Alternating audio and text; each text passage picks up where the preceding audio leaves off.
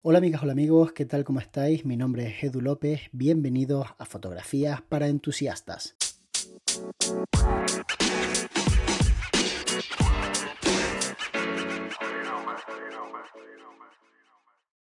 Hoy vamos a hablar de un tema escabroso, un tema que prácticamente todo el mundo ha vivido o ha estado en un lugar o en el otro y es el tema de las copias, cuando una persona copia descaradamente a otra. En nuestra industria, en la fotografía, es bastante fácil copiar a una persona. Tened en cuenta que cuando nosotros empezamos a hacer fotografía, a lo mejor no entendemos tanto a nivel de iluminación o de composición, pero cuando llevamos unos años vemos una fotografía y sabemos perfectamente hasta con qué lente puede haber estado hecha y sabemos sin ningún tipo de dudas cómo está iluminada, casi que hasta con qué modificadores y cómo la han editado. Entonces cuando han pasado unos años y algo te gusta, pues puedes caer en la tentación de inspirarte en exceso. Y a mí me parece bien, voy a dejar claro cuál es mi postura, yo creo que todo está inventado y creo que además eso es algo que nadie me puede rebatir. Y además creo que cuando alguien no tiene la referencia visual y cree que está siendo original es solo una cuestión de percepción porque inventado está seguro lo que pasa es que tú no has encontrado a esa persona o esa empresa que ya lo ha hecho antes que tú.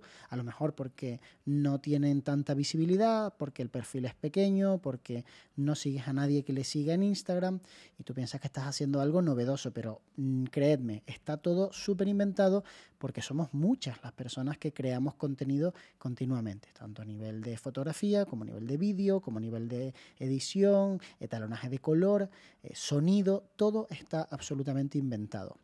Entonces, ¿hasta qué punto nos puede molestar que alguien haga exactamente lo que estamos haciendo nosotros? Pues aquí creo que podemos hablar de varios supuestos. Por una parte está el supuesto de esa persona que nos sigue, nos idolatra, viene a nuestros cursos, aprende de nuestro Patreon y después lo hace igual que nosotros. Yo creo que aquí no podemos echarle en cara absolutamente nada porque hemos sido nosotros quienes hemos adoctrinado a esa persona. Y por tanto, si nosotros le hemos enseñado cómo se hace, ha visto nuestro método de trabajo y ha visto incluso cómo editamos, ¿por qué iba a hacer algo diferente? Quiero decir, se estaba formando de forma completamente frontal, sin esconder nada con nosotros y lo estaba haciendo para crear este tipo de imágenes. Entonces, poco hay que pedirle a esas personas. Es un poco como si yo a la gente que está en mi Patreon, que son un montones por cierto, y a los que les mando un abrazo enorme por el apoyo que me dan, tanto a los que están ahora como a los que han estado en el pasado, les digo, oye, no, no hagas las fotografías como las hago yo, no ilumines como ilumino yo. ¿Con qué cara le puedo decir eso a alguien que me ha estado pagando incluso por ver mi contenido y apoyarme, ¿no? Entonces yo no puedo recriminarle nada a esa persona. Ahora, le puedo dar un consejo y es que no se convierta en un clon de mí. ¿Por qué? Porque entonces, bueno, pues a lo mejor si vive en el otro lado del mundo y sus clientes no me conocen y no competimos, pues no pasa nada. Pero si vives en la misma ciudad que yo y haces exactamente el mismo tipo de fotografías, me copias el modelo de negocio porque te he explicado cómo es el marketing y lo haces todo igual, bueno, pues tienes que entender que a mí me puede llegar, no te diría a molestar, pero sí creo que a hacer me pensar un poco de si realmente eh, estás haciéndolo bien o no. A nivel moral, ¿eh? estamos hablando solamente de eso. Y yo siempre recalco mucho en que depende un poco también de cómo te pille, porque si te pilla con un buen día te da igual. Si te pilla seguro de ti mismo, con trabajo, con dinero en el banco, te da igual. Pero si te pilla en uno de esos meses en los que a lo mejor no te ha entrado trabajo, estás a lo mejor sufriendo un poquito económicamente, y a todos nos pasa esto, no es algo que yo esté desvelando, esto es algo completamente normal cuando te ganas la vida como freelance, pues a lo mejor, oye, era la gotita que colmó el vaso y esa persona pues se lleva el mensajito en el que tú le recriminas y le dices, oye, sé más original, no sé qué, y entonces es como, vaya, pero ¿por qué me dices esto si yo te idolatro, si a mí me encanta lo que tú haces? ¿no? Me estoy poniendo a mí como ejemplo porque creo que es más fácil eh, personalizar el problema, aunque quiero aclarar que yo no lo tengo. Entonces, este supuesto es un supuesto que yo, mm, como digo hasta cierto punto, no tienes tanto derecho a enfadarte. Después está el que te sigue en Instagram y te fusila las fotos. O sea, el que tú haces una composición con unas yosas, por ejemplo, las pones en un plato oscuro para que las yosas se vean más, utilizas un fondo de fondos para fotógrafos, que son unos chicos geniales que venden unos fondos fantásticos, por cierto, y que nos regalaron unos cuantos fondos para que en un vídeo de YouTube aparecieran y demás. Y eh, nada, pues un montón de gente los ha comprado, obviamente, ¿no? Y muchas de esas personas han comprado el mismo que yo utilicé en esa fotografía. Imaginad que hacen la foto igual.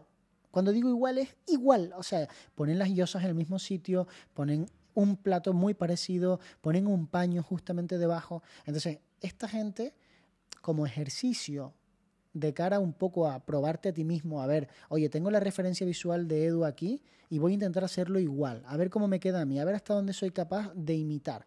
Bueno, pues esto ha ocurrido toda la historia de la humanidad. Siempre. En el mundo del arte, muchísimo.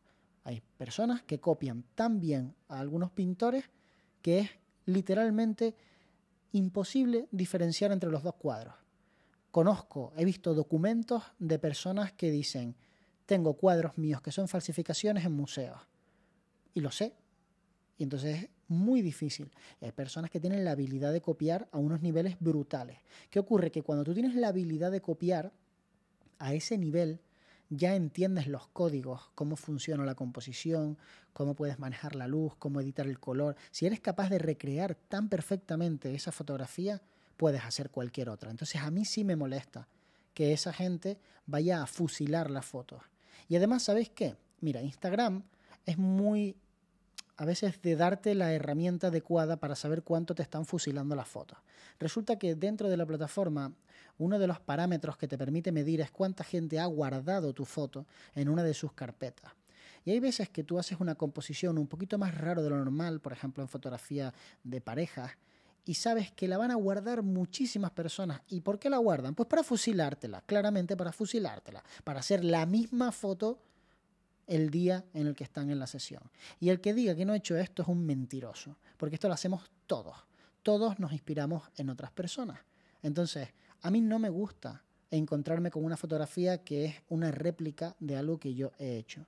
Pero entiendo que siendo una persona muy popular, debo aceptar que esto va a ocurrir es más, intento pensar que de alguna manera es un halago que esa persona me hace, porque le ha gustado muchísimo lo que yo he hecho. Pero no todo el mundo lo ve de esta forma, porque hay gente que aunque tiene muchísimos seguidores, muchísimo impacto a nivel, pues eso, de inspirar a otras personas, no terminan de em, interiorizarlo.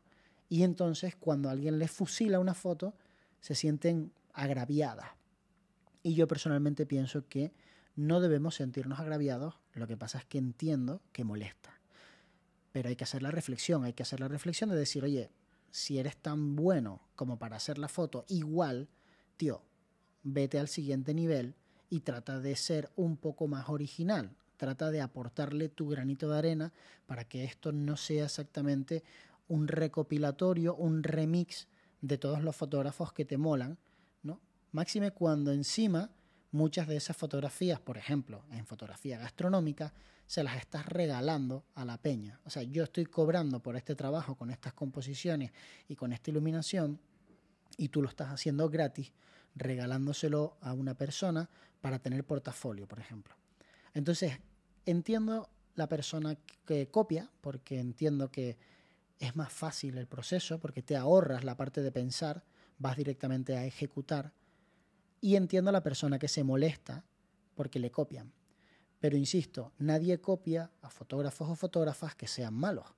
Todo el mundo copia al bueno. Entonces, a mí personalmente, después de muchos años, de darle vueltitas a la cabeza, de hablarlo con compañeros, de hablarlo con gente que se enfada muchísimo, pero muchísimo, y hablarlo con gente a la que le da absolutamente igual que le copien, bueno, pues yo estoy en ese punto intermedio de si tienes la suficiente cara como para fusilarme una fotografía y tratar de hacerla pasar por tuya como una idea original, te voy a poner colorado, punto. Te voy a decir, hostia, ¿cuánto se parece, no? Ya está. Pero a partir de ese momento, tampoco me voy a enfadar ni voy a denunciar a nadie, ¿vale? Porque ya he vivido muchos episodios en los que me roban fotografías, las utilizan para un montón de cosas, eh, en fin, todos sabemos lo que ocurre con el mundo de la fotografía, sobre todo desde que Internet llegó a nuestras vidas y, y bueno, a menudo queremos mirar la parte mala. Yo creo que la parte mala es un 1% del total con respecto a la parte buena que tiene Internet para los fotógrafos. Eso de que yo pueda hacer un vídeo y en dos días lo vean 10.000 personas, pues bueno, eso no me lo iba a dar ninguna otra plataforma, al menos al precio que me lo da Internet, que es básicamente cero. Porque a mí, por ejemplo, YouTube no me cobra por subir mis vídeos, da igual qué duración tengan y me lo pone todo facilísimo. La aplicación es maravillosa. Le arrastro un archivo, ahí papas con carne, pum, para arriba. Y YouTube lo convierte, me lo pone perfecto y demás. Y no sé si sabéis que encima ahora, si le doy el vídeo transcrito, ellos se encargan de eh, poner el subtítulo en el lugar adecuado, las pausas y todo. O sea, es una barbaridad. Pero eso nunca lo comentamos. Y el hecho de que Instagram nos lo ponga tan fácil para hacer llegar nuestras fotografías a nuestros clientes sin cobrarnos, que se nos olvida, nos quejamos mucho del algoritmo, estamos todo el día, no, es que el algoritmo, no... pero es que no te cobran por enseñar tus fotos, es que es gratis la aplicación, es que te permiten tener una herramienta, un software que de otra forma sería carísima y te lo permiten gratis. ¿Por qué? Porque son sus normas y porque ellos hacen su negocio. Ellos entienden que funciona así. Y tiene cosas buenas y tiene cosas malas. Y una de las malas es, pues esto, la gente que te fusila las fotos. Hay veces que si uno detecta que otro le está fusilando las fotos, bueno, pues puedes bloquearlo. Esa herramienta existe y de hecho ahora Instagram te da la posibilidad de bloquear a esa persona con la cuenta actual y con todas las cuentas futuras que se cree. O sea, no sé cómo lo hace, me imagino que registrando el terminal o algo por el estilo, pero existe esa posibilidad. Otra posibilidad es hablar con la persona. Yo conozco personas que han detectado que alguien no solamente les copia, sino que coge sus fotos y se las pone en su portafolio. Eso me parece gravísimo, porque ya no es una cuestión de que tú hayas recreado algo, es una cuestión de que coges mi trabajo y lo pones en tu portafolio como propio.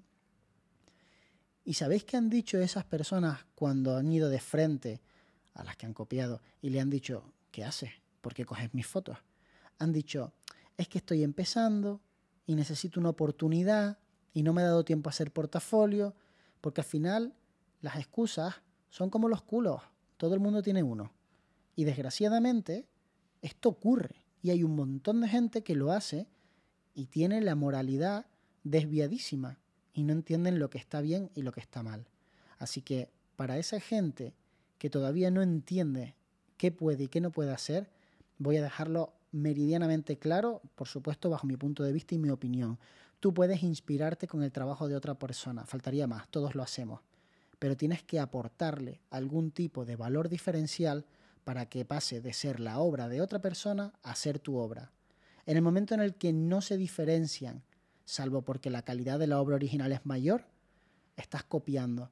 Y copiar mm, está regular. No voy a decir que esté fatal, digo que está regular. Hay una parte en la vida de todo artista en que copia, es lo primero que se hace para aprender, pero hay un momento en el que tiene que despegar y tiene que intentar ser original por su cuenta. Tú puedes inspirarte en, la edición de una persona, te puede gustar mucho mi edición y decir, ay, pues yo quiero esa edición, o ves las fotografías de Pablo Begles, fotografía increíble de bodas, y dices, ay, pues a mí me encantan los tonos cálidos, pero ojo, hasta cierto punto. Porque obviamente cuando tú haces exactamente lo mismo que el otro, no solamente en la edición, sino en la elección de la cámara, la elección de las lentes, la distancia entre cámara y sujeto, el tipo de inclinación de la cámara, las poses, pues si después te dicen que eres un copión, pues no te enfades, porque es lo que eres, un copión. Espero que te haya gustado este podcast polémico del día y que tengas un maravilloso día. Nos vemos muy pronto, de hecho, nos vemos mañana.